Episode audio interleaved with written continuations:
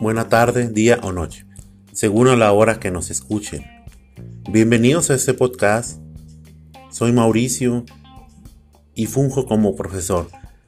Hoy defiendo la vocación de ser docente, una vocación anquilosada, tan actual y tan antigua, pero que sirve al ser humano como formadora de ellos mismos, más que como profesionistas.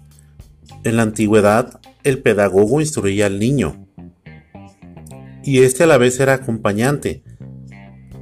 Y a través de la historia han existido grandes maestros que nos legan una gran enseñanza.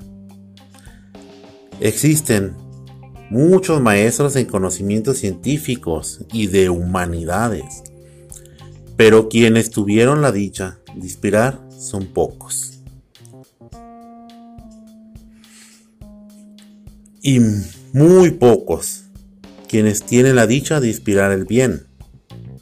Entre ellos, Jesús de Nazaret, que más allá si creemos religiosamente en Él o no, lo que deja como bagaje cultural es enorme. Claro, que habremos de revisar si son sus mismas palabras, como se dice en latín, iptísima verba Jesu, pero por medio de sus discípulos nos llegaron grandes enseñanzas, y esto es referente al amor al prójimo, entendido como próximo, y próximo todo aquel ser que convivimos en un entorno, llámese planta, animal o cosa.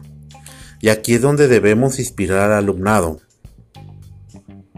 Y más que darle un conocimiento tanto científico, de humanidades, ciencias sociales, es realmente inspirar al alumno a ser buena persona. Creo que en este, no, no, no es que crea, sino que en este mundo nos hace falta buenas personas, buenas personas en toda la extensión de la palabra, unas personas donde luz por el bien común, ese bien común valga la redundancia, que es un bien para toda la humanidad.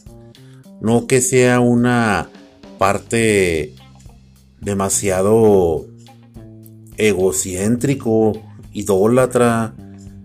Nosotros tenemos que formar seres humanos. Estamos ante las escuelas formándolos para que ellos sean gente de bien. Sí, hay muchas escuelas donde se nos inspira de otra forma y hay escuelas donde su currícula pues tal vez sea más matemático, pero no por ser matemático, no por ser científico vamos a dejar de ser humanos. La matemática y las ciencias exactas, eh, las ciencias naturales, las humanidades, las ciencias sociales, están intrínseca y extrínsecamente ligadas, a priori y a posteriori porque cada una depende de la otra. Si estamos haciendo análisis estadísticos, por ejemplo, en sociología, obviamente vamos a recurrir a las ciencias, a matemáticas. Si estamos elaborando algún artículo, pues tenemos que, que algún artículo matemático, pues tenemos que servirnos de las humanidades. Entonces tenemos que formar a los alumnos de manera ecléctica. Porque pues desgraciadamente nuestra dignidad como docentes cada día se va agotando, agotando y agotando. Y es por muchas veces por la sociedad que no se está preparada para formar personas de bien. Nos llegan a las escuelas alumnos con problemas horribles que prefieren estar en la escuela que en su casa y a lo mejor en la escuela andan haciendo un desorden, pero ahí nos debemos de preguntar por qué el alumno está aquí. ¿Por qué está aquí él?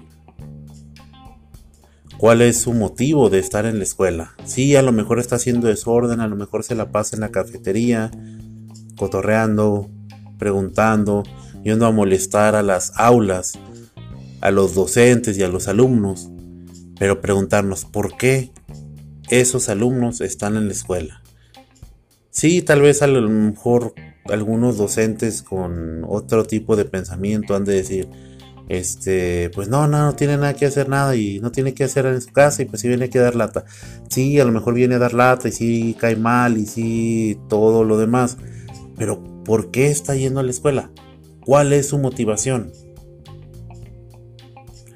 Entonces es acercarnos a los alumnos que tienen un poquito de más problemas y poder que ellos aprendan y más allá pues ser buenas personas. Obviamente no vamos a resolver sus problemas porque no somos sus papás, pero sí tenemos que de alguna manera inspirarlos. A mí como experiencia docente de lo que tengo, hace como unos cuatro años en Facebook me contactó un, un alumno, exalumno más bien, del último colegio privado que estuve trabajando en preparatoria. Él es profesor de ahí de ese colegio después de que se graduó de ingeniero, no recuerdo qué ingeniería, pero estuvimos platicando por Facebook y a mí me dejó algo este, sumamente emocionado, de donde mi profesor, usted fue quien me ayudó a terminar esta carrera, aquí fue quien me inspiró hasta poder llegar a ser mejor investigador para mi trabajo final ¿Por qué? Porque en su cuaderno, cuando les daba la clase de metodología, este, le, le escribí alguna nota que él podía hacer todo lo que se propusiera. Y la conserva. Hace cuatro años la conservaba y yo creo que todavía la consigue conservando. Igual yo conservo notas de mis maestros, ¿verdad? De mis maestros de preparatoria sobre todo. Donde pues me dicen cosas hermosas, ¿verdad? Así como que ser un hombre exitoso con su actividad, con su vida. Y estoy hablando de esta nota que tengo aquí de diciembre 11 del 2003. Muchas gracias. Nos seguimos escuchando hasta la próxima. Hay que dignificar nuestra vocación de ser docentes. Ánimo compañeros, compañeras, ánimo. Tenemos que terminar este semestre, este ciclo tan tedioso, pero hermoso.